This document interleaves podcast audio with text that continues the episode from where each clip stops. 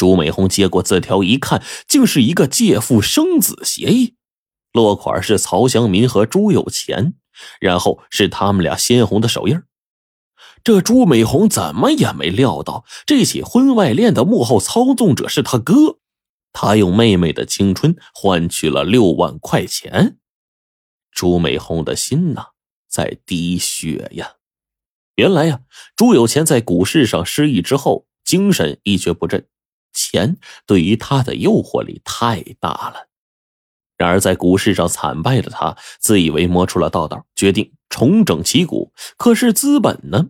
他想到了妹妹的私房钱，就找到了电镀厂，不料被朱美红骂了个狗血喷头啊！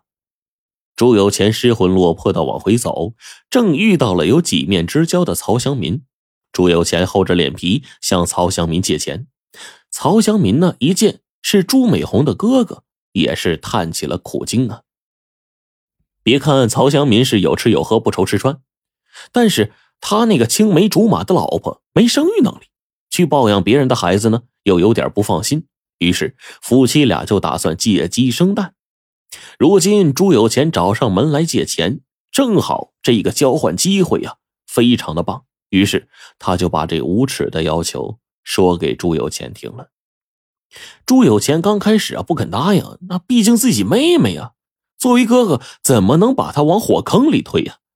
但是曹祥民开出的价格太诱人了。六万块钱，有了这笔钱，自己就可以翻本了。他是整整想了三个晚上，最后还是金钱占据了上风。朱有钱昧着良心，把自己妹妹的青春作为赌注，签下了协议。曹祥民付给朱有钱六万块钱现金，让朱美红呢为他生一个孩子。曹祥民很快对朱美红展开了猛烈的攻坚战。朱有钱也十分配合，故意呀指朱美红去住宿舍，又故意在她产后期满，假装怒气冲冲的来个棒打鸳鸯，将朱美红啊关在家里，又将朱美红生下这孩子送到曹祥民的手中。为了掩盖真相，他从婚介所里物色了一个对象，想尽快把这个包袱给甩出去，以免露出马脚。朱美红不知道自己是怎么离开曹祥民的。胸口啊闷得如同塞了一团棉花，想到当初曹祥民对他的感情竟然是一个无耻的骗局，他就痛苦的流下了泪水，撕扯着自己的头发，大喊着：“骗子，骗子，都是骗子！”郑世北就安慰道：“说，别伤心了，过去的让他过去吧，还有我呢。”朱美红扑到了郑世北的胸前，流着泪说：“都怪我以前瞎了眼，你是世界上……”最通情达理的好人，郑世北搂着朱美红，真诚的说：“嫁给我好吗？”朱美红热泪盈眶说：“与你相识是我最大的幸福，你不嫌弃我，我很满足。只是我哥……是啊，他要是不悬崖勒马，我看总有一天啊，他会后悔的。我们俩劝劝他，行吗？不用了，我自己去好了。那……那你千万别做傻事啊！”他把朱美红送到家门口，这才依依不舍的分别了。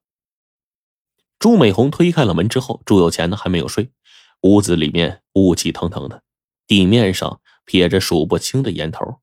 他见朱美红进来了，眼中喷射出了愤怨的火焰，盯着他心神不安呢，结结巴巴的说：“你要干什么？”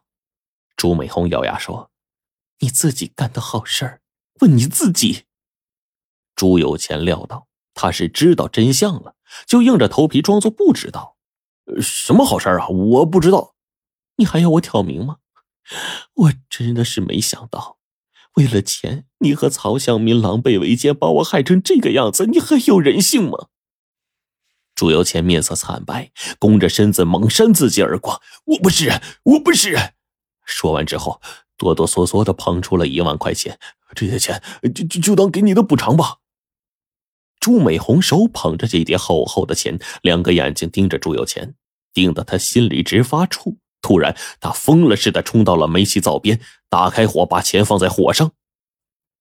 朱有钱见状，就仿佛被蝎子给蛰了一下，一把把那一万块钱给抢了回来，瞪着血红的眼睛说：“你疯了！你，我什么都没有了，还要钱干什么？”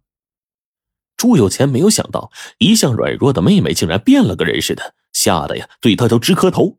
美红，原谅我，我美红，美红，美红，哥养你也不容易啊。良久，朱美红发出了撕心裂肺的哭声。夜深了，朱有钱躺在床上翻来覆去，怎么也睡不着。他惜财如命，原以为阴谋暴露后，只要向妹妹检讨认错也就过去了，没想到。妹妹竟然要将那一万块钱化为灰烬，这简直是要割他身上的肉啊！妹妹连烧钱的事都做得出来，说不定哪天从曹祥民的手中抢回孩子，那不一切都完了吗？他突然恨起了妹妹，心头升起了一个疯狂的念头：把朱美红卖掉，这样自己就可以安心的炒股了，还可以大赚一笔。俗话说“无毒不丈夫”，反正她不是自己亲妹妹。想到这儿，他就狠了狠牙。次日，朱有钱找到了人贩子郭大头，商量这事儿。